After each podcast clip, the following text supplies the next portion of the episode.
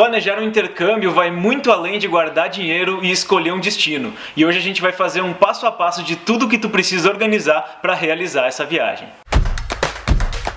Seja bem-vindo ao MPB Cast, um podcast sobre Malta para brasileiros, com Fred Bazan.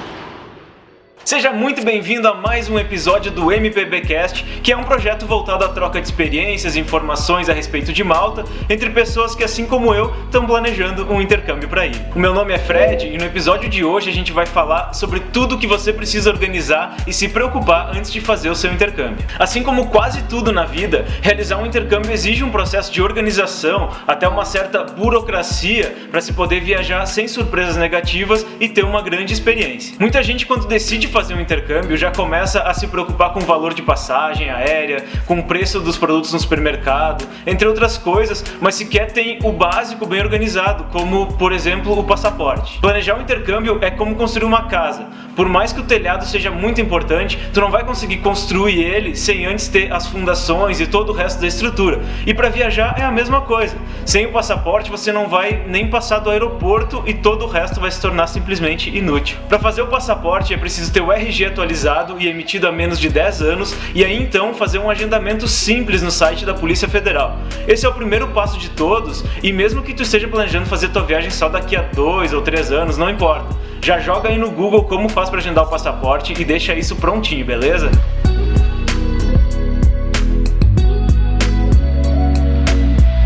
Pois bem, com o passaporte em mãos você estará apto a sair do país e realizar o teu sonho. Então chegou a hora de pesquisar e definir o teu destino.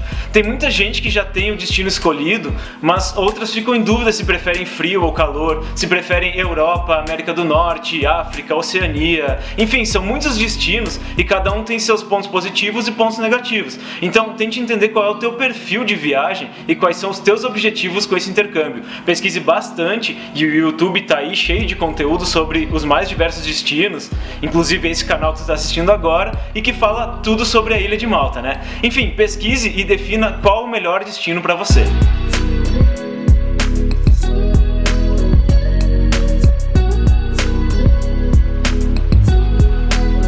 Destino definido, é preciso entender as exigências desse lugar, como emissão de visto, comprovação financeira, o seguro viagem, entre outras coisas que variam de país para país. No caso de Malta, em tempos normais, brasileiros podem entrar e permanecer na ilha por até 90 dias sem precisar de um visto específico, apenas com visto de turismo. Mas se tu pretende ficar na ilha por mais tempo, aí você precisará de um visto de estudo ou de uma permissão de trabalho para poder ficar legalmente por lá. Sobre seguro viagem, os países da União Europeia, como como é o caso de Malta, exigem que você tenha contratado um seguro com cobertura mínima de 30 mil euros, que vai servir para te dar um suporte em caso de imprevistos, principalmente com atendimentos médicos. Eu vou deixar aqui na descrição um link de um site bem bacana para você pesquisar preços de seguro viagem para o teu destino e aí você vai poder dar uma olhadinha com mais calma nisso também. Sobre comprovação financeira, a maioria dos países exigirá que você comprove ter condições de se sustentar durante o período em que estiver no território deles. Essa comprovação ela pode ser com o seu extrato bancário, pode ser uma declaração comprovada de alguém que te sustente, como seus pais, por exemplo, e até mesmo apresentando o dinheiro em espécie no momento da imigração, lá no aeroporto. Mas essa última opção não é muito recomendada, porque tu ia ter que viajar com todo o teu dinheiro em mãos e correr o risco de perder ou ser assaltado, né? Eu gravei um vídeo bem completo sobre Malta, onde eu fala um pouco mais sobre as novas regras para comprovação financeira, então eu vou deixar o card aqui em cima para que tu possa conferir depois, tá certo? Beleza, agora que tu já definiu para onde vai, é hora de começar a planejar a tua vida para realizar isso.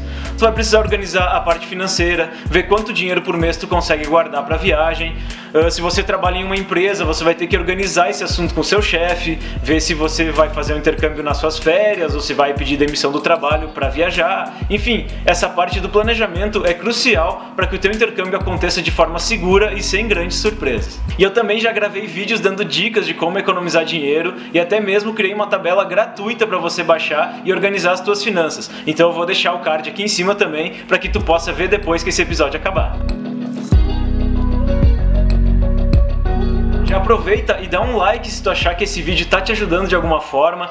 E se Malta for um destino interessante para ti, já te inscreve no canal, ativa as notificações para receber o conteúdo que sai por aqui todas as terças-feiras, beleza? Pois bem, com um planejamento mais claro e definido, chegou a hora de escolher uma data prevista para tua viagem. E a definição da data vai depender de algumas coisas, como a tua organização financeira, a tua disponibilidade, além da questão do clima no destino escolhido. Ou seja, se você prefere ir no verão, no inverno, se prefere em baixa ou em alta temporada e por aí vai. Então tu já tem um destino escolhido, um planejamento organizado e uma data prevista para a viagem. Então chegou a hora de comprar as passagens aéreas.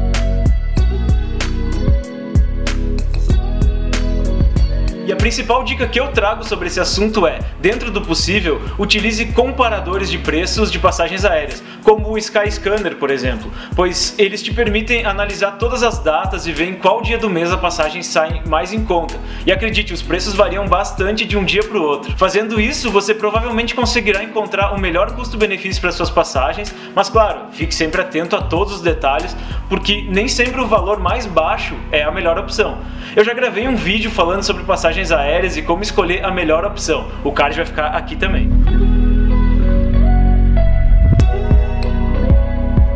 Aqui a gente já tem um bom caminho percorrido, e se o teu objetivo de viagem for estudar algum idioma, é preciso escolher uma escola. Os destinos de intercâmbio, como é o caso de Malta, costumam ter inúmeras opções de escolas, boa parte delas tem preços muito semelhantes e chega até a ser difícil de entender qual é a melhor para se estudar. Então é importante analisar a localização, se fica perto de onde você vai ficar hospedado, se fica próximo a algumas comodidades importantes, etc. Além disso, a qualidade de ensino é algo bem importante. No caso de Malta, existe um selo de qualidade chamado Felton, que é aprovado pelo governo e que qualifica as escolas com boa qualidade de ensino. Então, antes de fechar com uma escola, veja no site ou pergunte para eles se a escola em questão possui o selo Felton. Além disso, não custa nada, né, dar uma pesquisadinha no Google, no Facebook, etc, e ver as avaliações feitas por quem já estudou nessa escola. E assim como os outros assuntos, eu também já gravei um vídeo falando sobre como escolher a melhor escola de inglês, e o card vai aparecer aqui em cima agora. Você quiser, poderá aproveitar a comodidade de fechar a acomodação junto com sua escola de inglês. Praticamente todas as escolas oferecem alojamentos estudantis que ficam ou junto da escola ou então a poucos minutos de distância das salas de aula. Mas se você preferir encontrar uma acomodação que seja mais em conta ou que seja mais confortável para o teu perfil, então vai ser preciso pesquisar um pouquinho mais. Além da pesquisa de preços, é muito importante entender a localização, se a acomodação está próxima da escola de inglês que você escolheu e das demais comodidades que você você vai precisar, se o transporte público passa perto da sua acomodação, entre outras coisas que vão demandar um pouquinho mais de pesquisa. Além disso, a principal dica é em relação à segurança na negociação, pois uma oferta muito suspeita ou sem garantias pode ser sinônimo de golpe. E sim, gente, eu já gravei um vídeo falando especificamente sobre isso, sobre os diferentes tipos de acomodação em Malta, sobre vantagens e desvantagens de cada um e também falei sobre os golpes mais comuns na hora de alugar um imóvel por lá. O card está aqui em cima e eu recomendo você dê uma olhadinha depois, ok?